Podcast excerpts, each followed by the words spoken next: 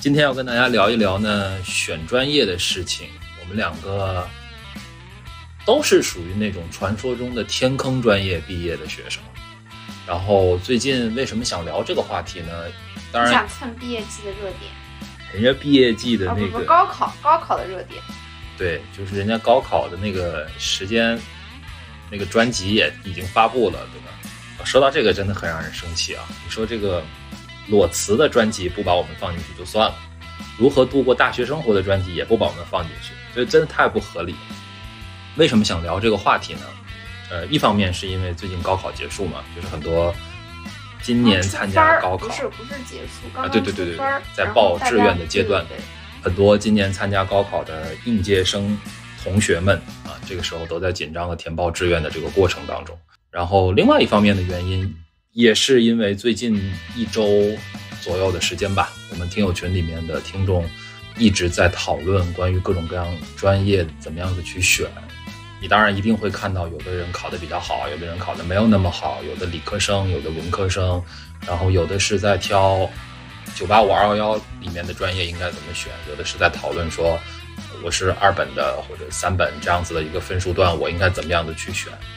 今天回过头去看，选专业确实是非常重要的一件事情，在大学选择的这个专业，然后也包括你所在的大学，然后这个城市，其实会很大程度上决定你未来接下去呃十年甚至更长时间里面，你整个生活的状态是什么样子。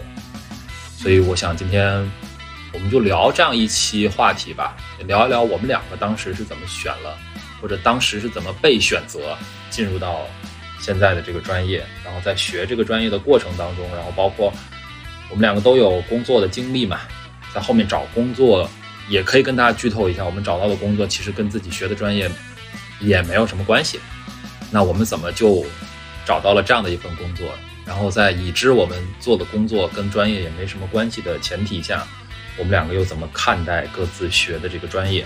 所以大概今天要跟大家聊这些东西。然后因为我这两周特别忙，我就连续加了两周的班，所以如果我今天状态不好的话，大家多多包涵。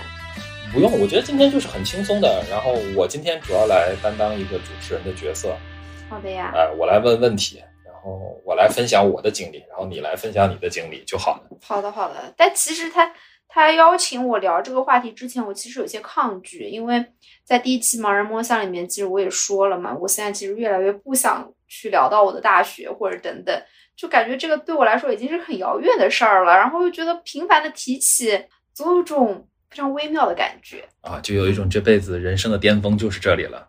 哎，说不定是真的，只是不愿意，对吧？如此坦诚的去，我觉得我们这样，我们先聊一聊我们怎么就进入了现在的这个专业。先跟大家做一个背景介绍，对吧？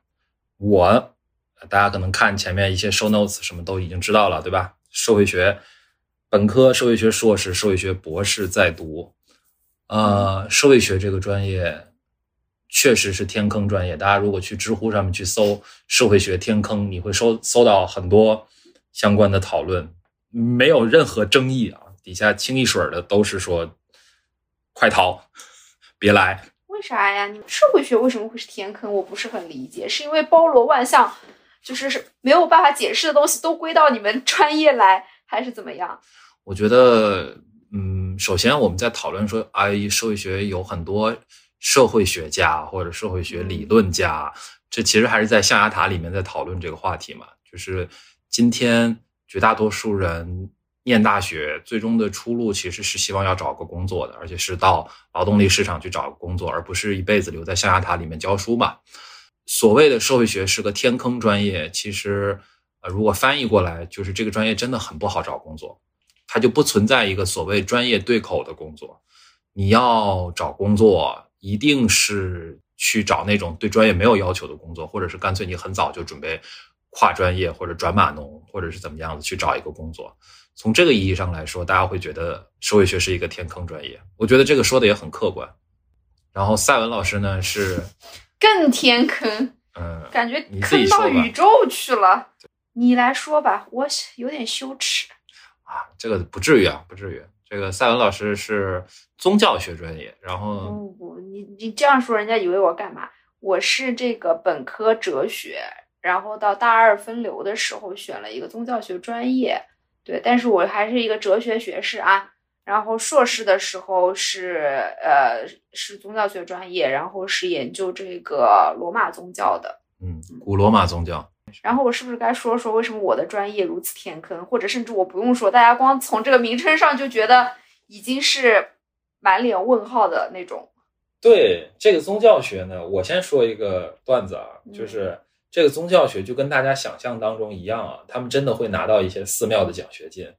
这个我们当年是非常羡慕的，就是，啊，他们这专业人不多，然后奖学金的名额比人数还要多，就是各种你能够想到的上海一些知名寺庙，哪有也就玉佛寺啦，不是还有静安寺吗？没有，然后每年玉佛寺会给我们一笔奖学金，我们就要去那边领奖，大和尚师傅就是说一些就是很高深的话。然后玉佛寺的那个斋面特别好吃，就是每年就期待这一口，它那个香菇 特别的嫩。对，哎，但是我要澄清一点，我们不念经的哇，也不会去学那个，就是如何做法事，这一点一定要在前面澄清。就 That's why 我不愿意跟别人说我的这个专业，就是为了提前避免人家问我这些问题啊，很尴尬，就是当众甩脸子嘛，也不太好。但是你要想回答起来，真的很难。对。就就真的很难，就像别人问我社会学是学什么的，我也很难很难回答。然后别人问我社会学毕业之后能做什么，呃，这就属于那种说来话长，就是你如果没有半个小时左右的时间，你就很难跟他说清楚，就是我们到底毕业出路有哪些，然后为什么可以做这些事情。嗯，确实确实，如果你学的是一个新闻，大家会很容易联想到，OK，你以后要去呃做一个记者，对，或者去进一个报社，或者进一个媒体。然后，如果是经济啊什么的，就经济学之类的，就是更加的简明易懂嘛。就是这个专业抛出来，你就知道它今后的这个发展路径大概是什么样子的。那从这个角度来讲，我觉得我们俩的专业确实是有点让人迷惑。对对对，学宗教学也并不意味着将来就可以去寺庙里做住持。哇，现在寺庙里做住持要求很高的，学历要求很高的，对的，对吧？然后也不意味着说就可以。民宗局包分配也没有，完全没有，所以从找工作的角度上来说，绝对也是天坑。其实哪怕是哲学，可能说哲学大家会更容易理解这个天坑的程度吧。对的，呃，一直到现在还有人问我，当时为什么会选哲学，然后又为什么进入了现在这个跟哲学毫无关系的一个岗位？对我到现在也不知道一个完美的、稳妥的答案是什么。这什么岗位是跟哲学有关系的呢？哲学家啊，对，除了做哲学老师，我们不说做哲学家吧，就没有，就就就像社会学，除了去做一个社会学家，你好像也想不出有什么专业是但我们在大众意义上很对口的。但我们念哲学的当官的很多啊，是是，就我们说回来嘛，嗯，大家也都了解了我们俩的专业背景，那我们就先跟大家聊一聊，当时怎么就选择了，或者是被这个专业选择了。我先说我啊，嗯，我们当时，呃，我高考那年是二零一零年，那个时候天津还是估分报志愿。你在报志愿的时候，就是报高考的学校，你要去哪，你想去哪个学校，然后你想学哪个专业，这个时候你是不知道你实际考了多少分。现在呢？呃，现在是出分，就是先出分数，然后报志愿。你知道大概是从几几年开始，就是这个制度改变了吗？因为我一直觉得估分报志愿这件事情特别的坑。估分报志愿。哎，对啊，就是留下了很多运作的空间嘛。我我不记不太清楚了是哪一年，反正我印象当中好像我们那一届之后没多长时间就改了，因为这个确实太违背这个历史发展的 潮流了。嗯，所以我们当时估分报志愿是一个很充满了不确定性的东西啊。是的。然后同时呢，我那一年又赶上另外一个改革，就是我们开始实行平行志愿。因为以前最早的估分报志愿是说，我所谓一本 A 类，我就只能报一个学校。如果我一本 A 类调档了之后，我可能就到一本 B，甚至是二二本这种。嗯，那个太不合理了啊！对，是啊。那一年我们开始是平行志愿，平行志愿意味着说，你可以在一本报四所学校，嗯，然后每个学校可以报六个专业。嗯，我有两个问题啊。啊，第一。你是怎么估的这个分儿呢？你你你你是把答案都记住了吗？然后出来对答案吗？这是第一个问题。嗯。第二个问题，你当时报了哪四所所谓的平行志愿的学校？哦，这个那真可有意思了。首先，因为估分报志愿这件事儿，所以会衍生出一系列的产业。我一直觉得，之所以在高考前我们会采购那么多，就是特别大的一块橡皮，就是手掌那么大的一块橡皮，对，这就是标配，就是每个人都会带这样一块橡皮进去，而且应该是每一场考试带这样一块橡皮进去。啊，就是就是每一场考试带的还不一样。不是你考试之前，你语文的时候把那橡皮不就已经记满了吗？你数学再把它带进去，这不就很容易被人认为你有作弊的嫌疑吗？你还没有说结论呢，采购那个橡皮是为了什么对，所以你就问的太急了嘛。？Sorry，就是在交卷前最后几分钟的时候，把你所有的这个答案都写到那块橡皮上带出来，这样你就能够保证说，呃，起码客观题吧，你都记得很准确。所有的考试结束之后，那一天的晚上到学校去拿答案，然后对这个答案，然后估分。哇，就是大家现在看不到我的表情，我现在坐在他面前，我的表情是那个地铁老人看看手机的那个，就是嗯闻所未未闻。我但是这这个事情我真的不知道。对，但是你知道，其实文科估分还是有点难度的。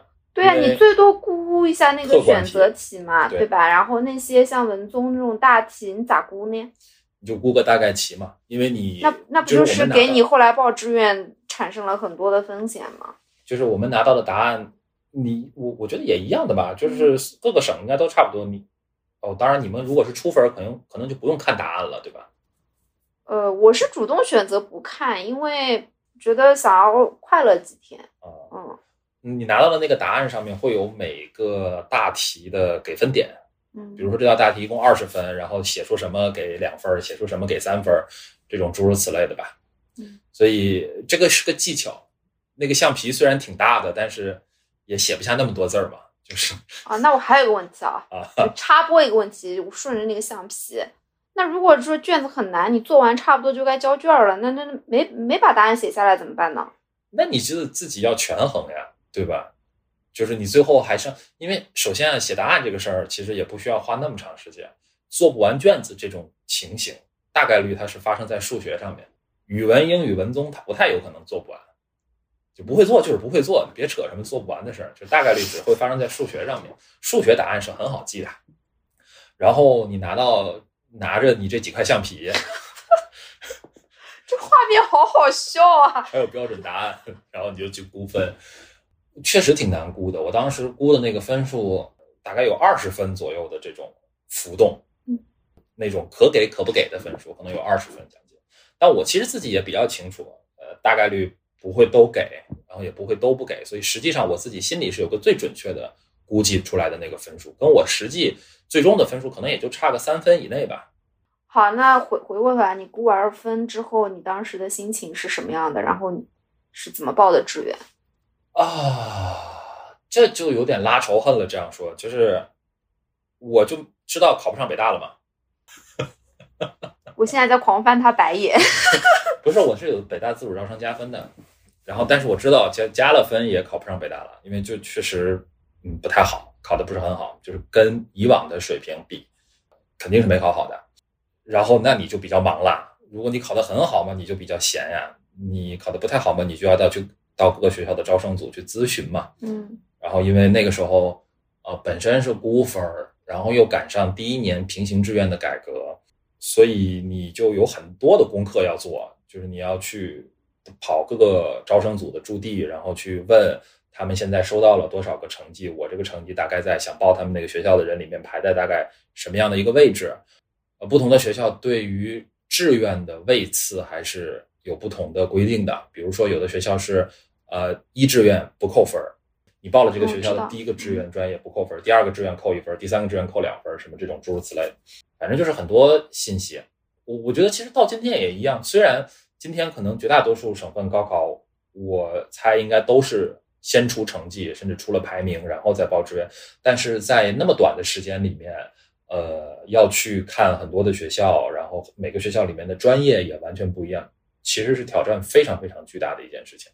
然后这种时候就会很明显的能够看出来，呃，不同的家庭条件、不同的出身，大家的信息差是很明显的啊。那个时候是非常非常明显的。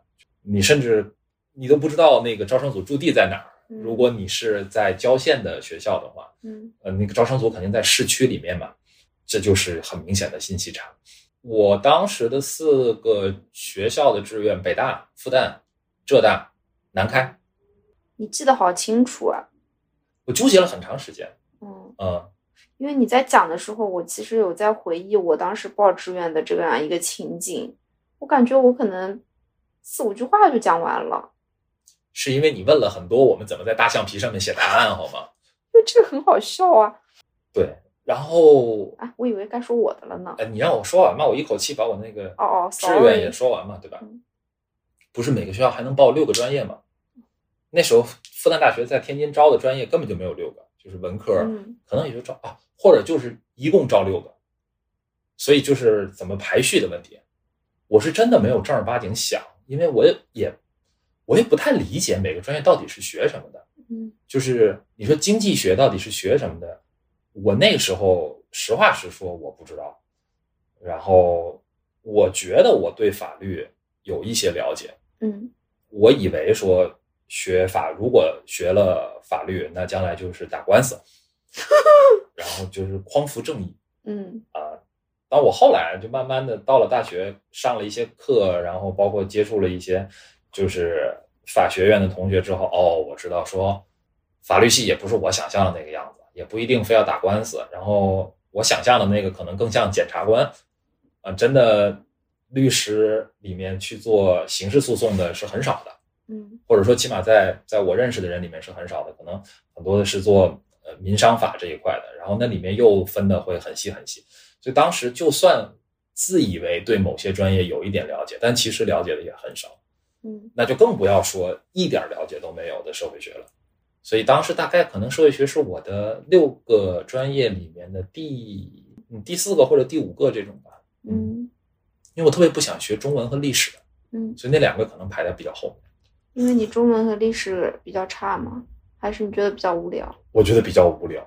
嗯，对你也不能这么说吧，就是当时也不了解中文和历史到底是学什么，中文和历史你还不了解学什么？就是我就想说，你觉得中文就是写作文儿这怎么能学四年呢？这个东西，？Fine，对，就是你你你一无所知嘛，你你嗯就更不会知道什么，呃，汉语言什么中国文学什么这些，你就更没有概念，完完全全没有概念。然后历史就也没有概念，你就觉得啊，我高中不都已经把历史学的差不多了吗？嗯，上下五千年都学了。就就还学啥呢？就想象不出来。嗯所以那个时候确实嗯啥也不知道，嗯，所以基本上就是在这样一个两眼一抹黑的状态下面，反正就填了，嗯然后自以为自己收集了很多信息，做出了非常理性的判断，就填了。到报志愿算是讲完了，你来你说说你你们讲了差整整半个小时，终于把他那个从大象皮开始的那个报志愿讲完了。我的经历就比较简单嘛，啊，但这里有个前情提要，就是我在高中的时候成绩还可以，嗯但不是那种最拔尖儿的，就是我知道我一定能上一个呃重点的一本，但是我也从来没有想象过自己，嗯，就是可以上就是北大或者是呃复旦这样的学校，那你还是超常发挥了。没有没有失常，因为我在浙江嘛，浙江是一个高考大省，对对对，就是参与每年参与高考的人很多，竞争非常的激烈。复旦千分考我也去考了，所以没考上嘛。所以对于自己的水平还是有一个认知的。就我最好的时候也考过全年级第一，但是基本上都是在比如说五六七八这种左右徘徊，不你都已经考全年级五六七八，就进进不了呀。对不起对不起，我们天津有原罪，我们有原罪。对，然后当时高考，我呃我们那一年数学特别难，然后呢，我选择题最后一题被我蒙对了。我不太擅长的这个立体几何，我好像也做的不错。然后文综我做的很好，所以当时满分八百一十分的卷子，我应该是考了六百六十七分。然后当你还说你记得不清楚，你连不是我们前前两天聊过之后，我特意去嗯回忆了一下，嗯嗯然后排名应该是在一百多名，就是在浙江省的考生里面。然后这个属于你说超常发挥也算，反正我妈妈和我爸爸知道这个分数之后，当天晚上就去下面放炮了嘛。就查出来的时候，当好然有仪式感。对对对，我历史老师就是很激动的给我打了电话，他提前告诉了我这个消息。嗯，好，然后就要去报志愿了。我没有你那么波折，因为是招生办主动打电话过来的。你看，你看，你看，你看，这就是考得好跟考得不好的区别。哎，对，当时应该是复旦跟人大两所学校，对你是属于要被争取的那种。但是呢，我很纠结，因为我的分数，嗯，就是虽然放在整体上来看还可以嘛，但是放在这两所学校来看，其实都是属于锵锵进。那你还能进复旦学哲学？招生办的人给我打的电话嘛，那他不可能坑我的嘛，所以我知道我能进，但是他也跟我说，比如说这个专业可能要调剂嘛，啊，就是能不能接受。所以当时我忘了我其他报的志愿，反正就是说哲学我应该也选了，然后我也勾选了呃愿意接受调剂，嗯，最后就去了。那么在人大跟复旦之间，为什么选了复旦呢？因为我妈不同意我去北京。嗯，你看看，对，所以就是阴差阳错，我就失去了北上的机会，来到了离原来复旦哲学系是要被调剂的，是招不满的。呃，我觉得我的同学里面很大一部分都是被调剂过来的。所以大家真的真的真的很担心哲学作为一个天坑专业。是的呀，就是用正常人的逻辑思维很难去理解吧。我记得我当时在高考结束，我们那个班级的 QQ 群里面，大家知道我那个报了哲学之后，都说我一会儿去做哲学家了。嗯，或者去做政治老师，因为大家当时的政治课里面有门叫哲学嘛，对对对对我们对它的理解还还在这儿，经济基础决定上层对唯物主义啊、唯心主义啊等等，对对对，嗯，其实我当时你说我对于哲学这个学科是学什么的，我有概念吗？没有，我记得我这个暑假就是去看了一些所谓的哲学入门书嘛，就云里雾里的，对你刚刚说那个，我就想起来为什么为什么不去人大？你发现了吗？我的四个志愿里面没有人大，哎，为什么？因为你前女友去了人大，没有没有没有前女友，没有前女友。为啥呀？我当时就比较任性，就是其哦，好像你跟我说过，说你考的好的同学都去北京了，然后你就一定要来上海，我没我也没有一定要来上海，我就不想去北京。你想避开他们，对你羞愧，我也不是羞愧，我就是不想看到他们从，嘴脸。我就不想看到他们过来找我玩的那个样子啊、但哦，但是这些真这就是这就是高中生的一些很无聊的想法，对吧？也没有人真的会上了大学之后来找你玩，对吧？你现在想想，确实，我其实会觉得选城市可能比选大学是一个更更重要的事情吧。如果那个时候选了北京的学校，那确实嗯后面所有的故事都会不一样。是的，嗯，就是我高中最好的朋友，他去了对外经贸嘛，嗯然后当然也有跟她当时那个男朋友去了北京的原因，但确实我们的人生从此就是走上了两条完全不一样的路。他现在就留在了北京嘛，就是因为你本科在这个城市念了，所以你一定会有更多的理由留在这儿。当然没有，可能也没有那么绝对，但是对普通人来说，就是很大概率的一件事情。所以你现在回过头去看，你妈说的是对的。啊，我想起来，我当时报复旦，然后报哲学，还有一个原因是因为当我知道进去之后是可以转专业的，啊，你还有这个想法？对，有呃，我知道是有转专业的机会，所以当时就商量下来，就觉得说那就先进去呗，就敲门砖比较重要嘛。然后去了之后再凭自己的努力，就是我们浙江考生就是会盲目相信自己的努力来的，就可以去呃再去选自己二次选择。当时可能他们比较希望我选的是国关和法律，嗯，哎，包括我进去的可能呃第一个半年，我也有这个想法的。那为什么后来没有选呢？我们是不是要可以进入到这一趴了？哎，是的，是的，是的。嗯我我觉得这一趴我们稍微做一个小结吧，啊就是其实我一直觉得有一个非常吊诡的事情，就是好像我们在高考结束之前，完全没有人去关心各个专业到底是学什么，然后每个学校每个专业到底是一个什么样的状况，所有的事情都压缩到了那一周。呃，或者最多不超过两周的时间里面去做所有的信息搜集，然后比对、决策等等等等，而且是在一个信息非常非常不充分的情况下。其实我觉得这个是很遗憾的一件事情。在高中阶段，如果有更多的机会去了解各个专业学习的内容到底是什么，我觉得，嗯，可能会更好。特别是说，今天，嗯，下午的时候，我们不是还在群里面在讨论嘛？就是毛入学率已经到了百分之六十，就百分之六十的适龄的年轻人他都会上大学的这种情况下面，我们没有办法再去盲目的相信，说我只要进大学，我只要读了大学。或者说我只要念了一个好一点的大学，我不管念什么专业，将来一定能改变命运。显然你不能再相信这件事情了，所以可能选专业会变得越来越重要。我觉得我当时反正挺遗憾的吧。嗯，尽管后面啊，因为各种各样的机缘巧合，我还挺喜欢这个专业的，但这是一种巧合嘛，也不意味着说当时的那个决定就那么的理智。你听下来你也知道，说这真的就是撞大运的。如果我们做一个阶段性的小结，在报志愿这个阶段，我们两个都属于那种没有什么规划、没有什么想法，式真的就是开盲盒式的。而且就是值得注意的是，傅老师是天津耀华的嘛？对对对。然后我我我所在的那个学校，其实都不是像比如说像衡水那种军事化管理，我觉得我们还是非常自由和人性的，对，还是一个相对自由的状态。那。在这样的一个氛围里面，你得到的信息依然是如此有限，或者说大家依然没有重视这个事情。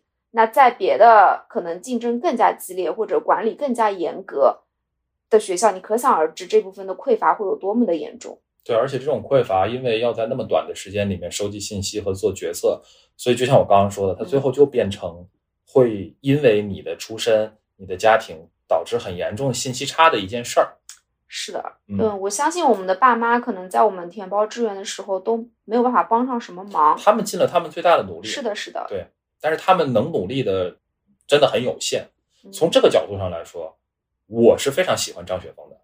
我很早很早就就看张雪峰的视频，嗯啊，那时候他都还没有那么火，那个时候他都呃，可能网上更多的还是他讲考研的一些视频。嗯，就是他讲那个高考填报志愿的还没有那么那么火，我那个时候就很喜欢他。我觉得群里有一个听友说的是很对的，就是你虽然没有发言，但你都在默默潜水。我也我我都看的，我每天都看的。虽然他可能看起来有点面目可憎，他说出来的话听起来特别俗，但是他真的帮助很多那些就是处于弱势地位的或者呃家庭条件没有那么好，没有。没有办法去获得那么多信息的那些孩子，呃，某种程度上弥合了这种信息差。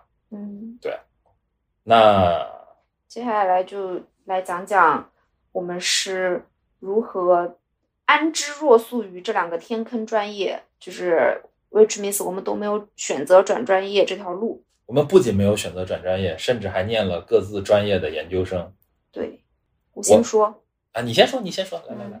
我觉得两个原因啊，就那天前几天你跟我说聊这个话题之后，我仔细去想了一下。我觉得第一个是因为我真的太懒了。嗯，我你跟我生活了那么久，你应该感觉到了这种懒是全方位的。或者你有一种那种随遇而安的，或者是说，就说的好听点是随遇而安，说的不好听一点就是没什么主见，或者可能。不太那么愿意去主动去打破那个常规和期待，因为我们一进大学之后，每个系的老师他都很清楚自己是强势专业还是弱势专业嘛，所以他我想可能每个系的表述就会不太一样。像我们系在开始上社会学导论的时候，就反反复复的说，嗯，数学还不错，嗯嗯嗯，我们社会学的春天马上就要来了。过了很多年之后，我又去听社会学导论那门课，我去旁听，我发现还是这句话。嗯，对的，我们老师也会跟我们说，哲学是非常高贵的。你想在西方，哲学跟科学，对吧？是哲学孕育了科学，是是。对。然后第二个原因，就是因为我在入学伊始就交到了三位就是很好很好的闺蜜，and 小伙伴，然后他们就是同专业的嘛。大家就很快就抱团一起去上课，一起吃饭，关系特别好。然后就不想分开嘛。就是我我一个人从就是小城市来到上海，就好不容易交到三个上海的女生朋友，大家甚至还就是臭味相投（打引号）。然后当时就觉得他们三哦，他们仨都是上海的。对对对对对。然后很不想，或者是或者我现在感觉啊，是有点害怕跟他们分开。对，所以当时就说，那就大家一起继续学吧。甚至在我知道他们可能选宗教之后，那我也动摇了。我就也加入了宗教学这个行列。我们一共有八个人，然后我们四个一个寝室嘛，四个女生就占了二分之一，当时还是挺壮观的。不不不不不，是这个这个专业一共就八个人，四男四女是吗？哎，对，然后四个女的都在我们寝室，所以当时老师非常宝贝我们八个人，因为我们应该是那会儿的近几年来人数最多的 一年，并且就是大家都比较正常。太冷门了，真不不太，你听我最后一句话，大家都比较正常。嗯，就是我们四个还是我不夸张的说，还是一道相对亮丽的风景线，就是看上去就非常正常，非常 fashion。呃，对，而且会参加很多校园活动。对，跟大家就想象中的这个学宗教的那种有一点暮气沉沉的那种形象，还是有一点点反差感的。是是是，对的是是。现在想起来，可能就是这两个原因吧，导致我留在了哲学。啊，当然还有一个小小的原因，是因为我上了课之后发现挺有意思的哪一门课让你觉得挺有意思？，wonderful 哦，王德峰啊，啊，我都还没有反应过来。对，然后还有一些嗯忘记了，大一上很多导论课嘛，你会发现就是它很它很博大精深，然后它又很考验你的逻辑的这种这种思维能力。也有去听了其他专业的一些课，就好像发现也不过如此。所以导论课很害人，你知道吧？导论课很重要。好，那说说你呗，你从当时就是不知道它是个啥，然后到对吧，读了本科，读了硕士，现在又读了博士，是什么让你深深的爱上了它呢？首先，先说，其实跟你一样啊，我也想过要不要转专业这件事情。你，想转哪儿？如同所有来到复旦大学的人一样，新闻？没有，我那个时候想去国国际政治哦，啊、那说不定我们俩能在国关做同学呢。其实是经历了一个挺曲折的心路历程的。首先，我们当时不是大类招生嘛，然后到大二的时候是要分流的，嗯就是社会学类要分流到社会学和社会工作。嗯，那你肯定选社会学。我差一点没选成社会学，大一一共就修了二十几个学分，有八分拿的都是 C 档，所以你可想而知我大一的成绩有多差。哦，那我想补充一点，我大一差很多是被那个计算机课拉的，就是 PS 呀、Flash 啊，然后乱七八糟。呃这个就再次 echo 到你前面说的那个，这个时候你你会发现，就是嗯，不管称它为就是视野也好，还是信息差也好，我还是我嗯相对晚的接触到电脑，啊，真的？嗯，你是什么时候上开始上微机课微机课是什么东西？啊？你们没有，你们不这么叫吗？信息技术是吗？哦，那个都有，就初中就有，但是就是上去之后就是登一个 QQ 号就玩一下嘛，就是在人人网都很火很火的时候，我甚至不知道它是什么。OK，嗯，然后高高中的时候就不怎么上网嘛，就是大部分时间都在学习，对所以导致进入一个陌生的网络世界，我很慌。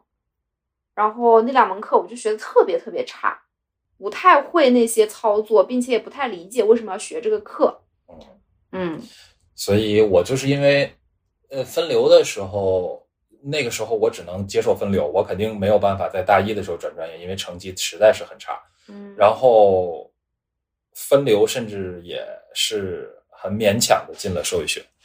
就像你说的，其实到大二的时候还是可以转专业，就是大二升大三的时候。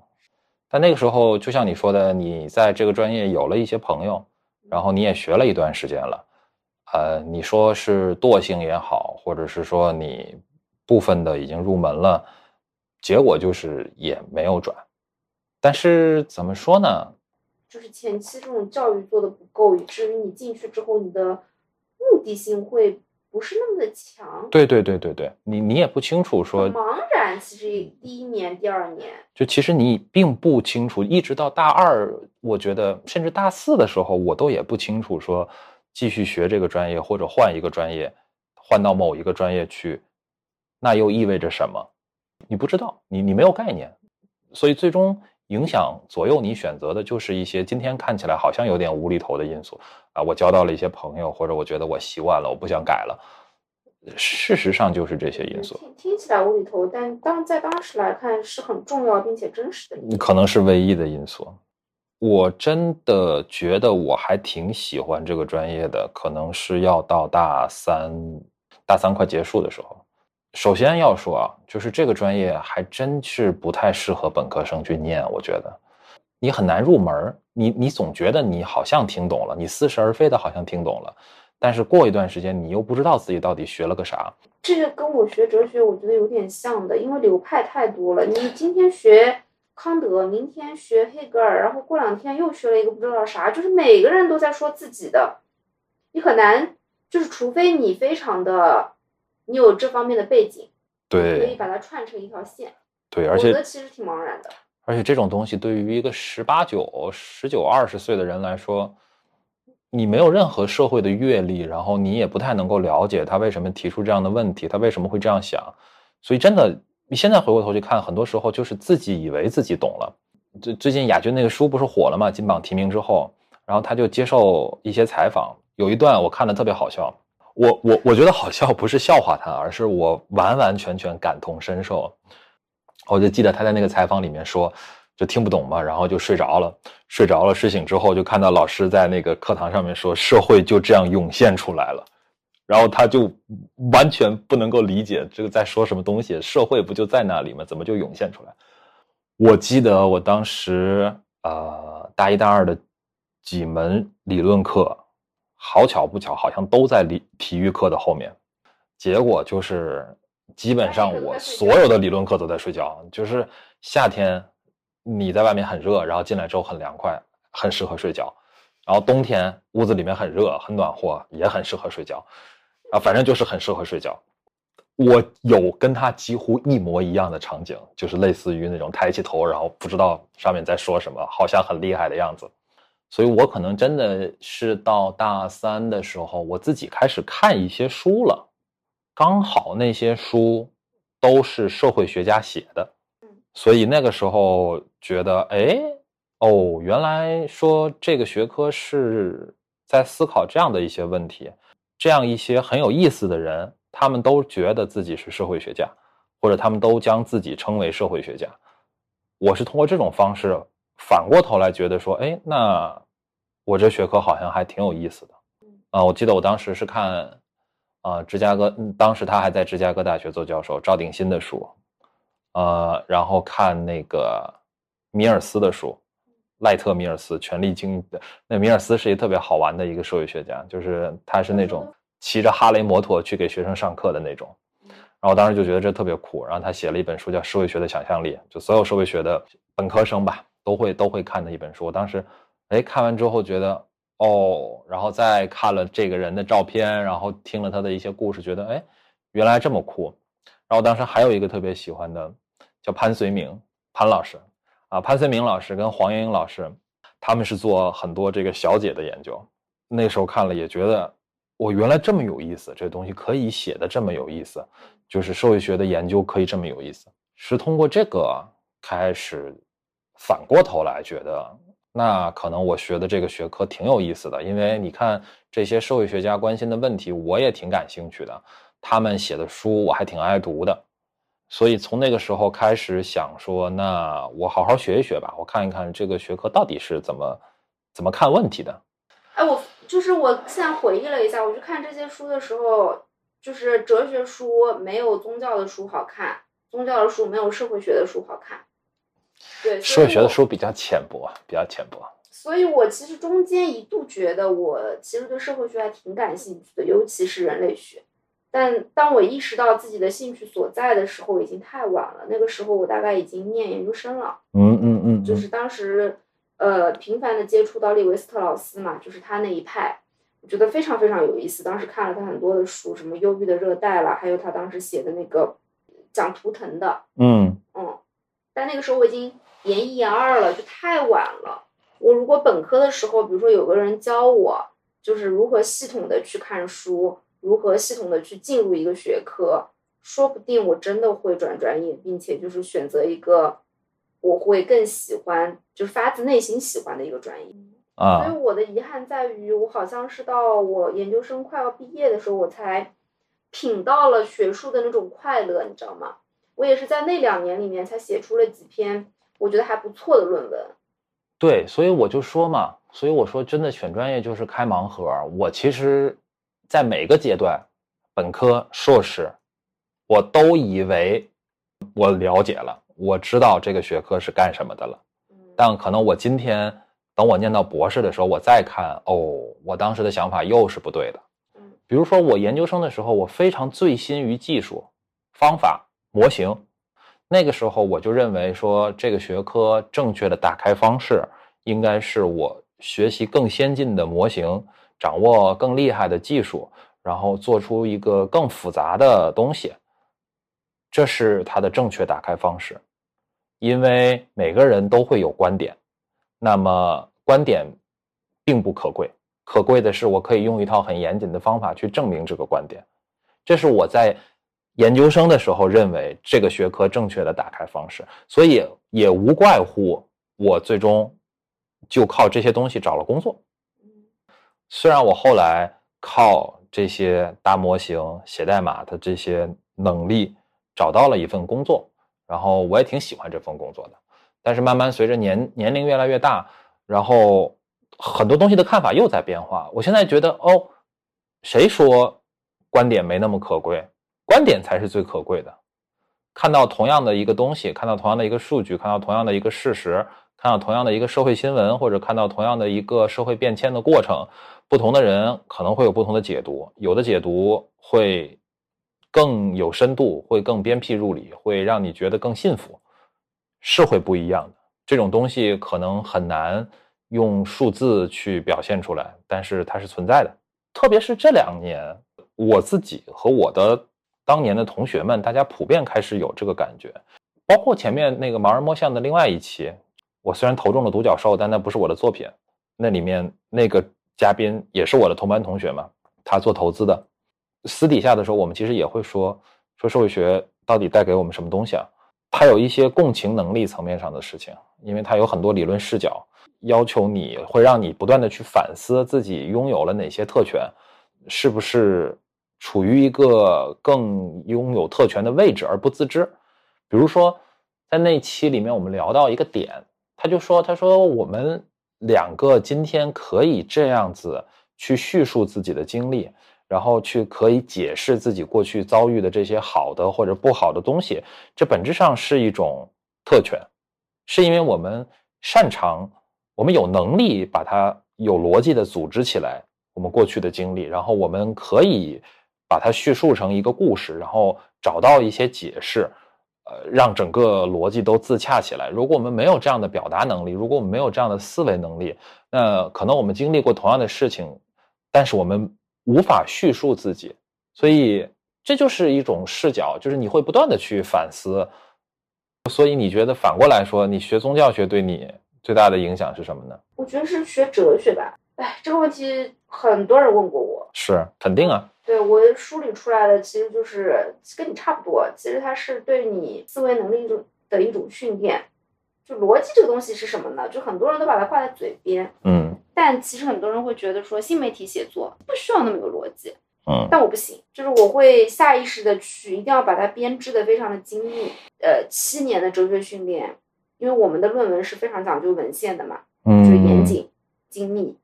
所以我觉得，对于我的逻辑思维能力还是有一定的训练的，这个必须要承认。对我可能希望它是一个榫卯结构，就是对于文字来说，它可以不优美，但是它一定要准确。嗯，这个也是我现在就是跟他们讲的最多的一句话嘛，在准确的基础上，咱们再去追求优美。但是这也会带来一个问题，就是使得你整个人就是有点一本正经，不够松弛，不够可爱。嗯，就是你很难去接受那些非常跳脱、非常天马行空的东西。对，我觉得这个确实是可能圈外人很难把哲学和严谨联系在一起，或者是说我可能也是在复旦，呃，听了一些讲座，然后上了一些哲学系的课之后，慢慢的开始理解这件事儿。呃，我的那个艺人钱老板。他以前我们一起工作的时候，每次就是前面要推导主题的时候，他就会把我叫过去。他说：“你帮我看一下这段话逻辑有没有问题，就是我这套推导就是哪里，比如说有有有断层，然后然后我就会帮他在那里就是梳理嘛，然后我就跟他说这里好像这一段跟这一段之间就是跳了一下。对，从这个例子反推过来，就是可能在他眼里，我还是那种算是比较严谨，但是有点无趣的人。嗯，这个其实对于我做广告这个行业，不是一个很好的加分项。然后第二个呢，就是它有点影响我的写作风格，就是我写的东西就很正，有时候想要写一些搞笑的，就你即使知道你在故作幽默，就因为你长久以来接受的训练就不是这样的东西，导致你的人不是这样的人，你写出来的字儿也不是这样的字儿。那有些就是很传统，比如说像国企、日企这种品牌，他很喜欢你的风格。但是你要是遇到一个很年轻，新消费，对对对，这个你的风格可能就会显得有点落伍了。就你很喜欢用，嗯呃，我很喜欢用一些大词排比，就是让这篇文章显得非常的工整，非常的大气，但它可能就不够 social。嗯对，这是我觉得可能在思维和语言上面，这个学科带给我的影响。对，我觉得这个就真的是属于只有学了这个的人才能够理解的很多东西。其实可能在大众，甚至是一些呃没有上过哲学系的课的人看来，哲学应该是一个天马行空，对，就是这个词，天马行空的专业。大部分的时间应该用来发呆，啊，应该用来喝咖啡，在大自然里面看看鸟，看看云，然后突然灵感来了。这个可能是很多人的刻板印象，但是确实我见到的哲学系的做学术的人也好，或者是念到研究生甚至博士啊，这个大家真的就是在像搭积木一样去做一些研究，做一些推导。这个就真是如人饮水，冷暖自知，而且你能够理解到什么程度，也真是取决于你自己对这专业的感兴趣的程度和你的慧根吧。我不是没有想过去学金融，我是真学不会，我的数学是真不好，我的微积分也奇差无比。所以在上了一些课和自学了一些内容之后，我觉得我不行，我真的不行。所以就接着你刚刚说的专业对生活的影响，我觉得特别是对文科生来说，可能真的是这样。选选什么专业重要也重要，不重要也不重要。盲人摸象做到现在之后，我我特别特别认同。如果以十年的维度去看的话，大家呃在离开校园的时候选了哪条路，以及更长的时间段上面走上了哪条路，很大程度上是取决于你进入校园之后，你你的想法，你经过大学生活之后，你认为你想过什么样的生活，你想成为一个什么样的人？呃，当然有高配版、低配版。但不管是什么样的配置的版本，你就朝着这个方向去吧。特别是对于文科生来说，真的没有太多壁垒，然后也没有太多就是，就你在你能胜任的这个这些工作范围里面，你去选一个你最喜欢的，早一点做决定，大概也就是这样。那如果要，嗯，选一句话送给即将要成为大学生的朋友。就是弟弟妹妹们，你会说什么？因为我听最新一期《盲人摸象》，就小强不是说嘛，与其嗯回答你，比如说想对十年前的自己说什么，他其实更想回答十十年前他能听到什么嘛。他其实挺希望别人能够跟他说一些推心置腹的，或者对当时的他来说挺有启发性的话嘛，嗯，对吧？第一句话是选择城市。比选择大学、选择专业更重要，啊，你大学四年所在的那个城市，它不仅会铭刻你这一辈子最美好的回忆，而且也可能会决定你未来更长时间段里面人生要落脚的那个地方。你看，我们那么多嘉宾，他纠结他要不要回到二线去，潜台词都是他特别特别想留在上海嘛。他因为这样那样的一些外部的束缚，决定他最后还是离不得不离开上海。但可能很多人他还是会说，我很热爱这个城市。我设想过无数遍，呃，如果当年我选择了北京，今天的生活会是什么样子？一定有好也有坏。那你就是没有办法遇到我喽。那没准儿，没准儿 你考研考到北京去了呢。第二句话，我想说的是，不要给自己设限。这大好大好空的话，对对对，我马上要展开了嘛，你不要急啊。这听起来很鸡汤，对吧？我所以我我我讲一个我自己的例子吧，比如说我们当年拿过一个奖学金，这个奖学金是一个基金会捐赠的一个公益奖学金，这个奖学金呢，就是所有拿了奖学金的人，他要去参加一个晚宴，然后晚宴上面有一个发言的机会，但是是要用英文发言的。我当时其实蛮想发这个言的，因为我觉得是个很好的机会，可以去很多人面前展示自己。但是我就觉得说我的英文不够好，而且口音很重。那个时候我的英文还带有很多儿化音，比如，我不想比如，你自己去脑补好吧？我不想比如。脑补。你没有听过那个经典的吗？北京英语没听过吗？I am dirty boy。你一定要我举，你 一定要我举个例子。就所以，我我当时就，你可以说是不自信，或者说自己给自己设了这样的一个限制，所以我就没有去争取这个机会。然后包括后面去，呃，很多同学他都去去做交换生，或者去参加一些暑期项目等等诸如此类的。我当时就觉得说，我觉得挺花钱的，然后好像也学不到什么东西，我就不去了吧。但我现在想想，可能这些都是我自己在给自己找一些借口。其实也花不了那么多钱。然后，其实你大学四年没去做交换生，你就学到了很多东西吗？也没有吧。后者更为重要，对吧？就是本质上就是你懒，或者是说你你你担心自己 hold 不住嘛，搞不定嘛。然后你就人为的给自己设定了很多限制，哎，等等吧，诸如此类有很多。其实就像你说的，很多时候我也是被人推着走的。呃，我记得大四的时候有一次，就是也是出国的机会，去苏格兰参加一个会，就是后来你去纽约参加的那个会。那我那一年在苏格兰，我一开始也想退，后来是组织这个事儿的那个老师跟我说你必须去，我我要求你必须去。然后我想，好吧，那好吧，那他都已经要求我必须去了，那好吧，那我去办护照吧，然后我去做一些准备吧，然后买机票吧，然后什么就，然后也就去了。然后你。你觉得自己英文不够好，但是反正你这一路也都应付下来了，都挺好，所以我就觉得，嗯，如果是要对十年前的我自己说一句话的话，怎么变成十年前？所以如果要对那个刚刚结束高考、即将进入大学生活的这个弟弟妹妹们说，对吧？不要给自己设限，想到什么你想做就去做，呃，如果你觉得有什么挑战，那就去克服挑战。而不是因为你觉得有这样那样的挑战，所以就不做了，因为你会遗憾的。来来来来，到你了。我没有这么好为人师哎。嗯，我想一想，我好像没有什么人生经验可以分享。我就想说，如果可以的话，还是找一个，嗯，你大学里面的男孩子恋爱比较好。嗯。你出来工作之后，你会发现。第一，优质的人才非常的短缺；第二，工作好忙啊，你可能就是有很少能有非常投入的谈恋爱的机会，然后可能你就必须得走上相亲这条路。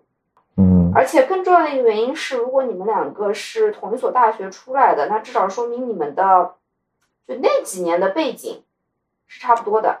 而且那几年可能是大家很多观念、想法形成很关键的。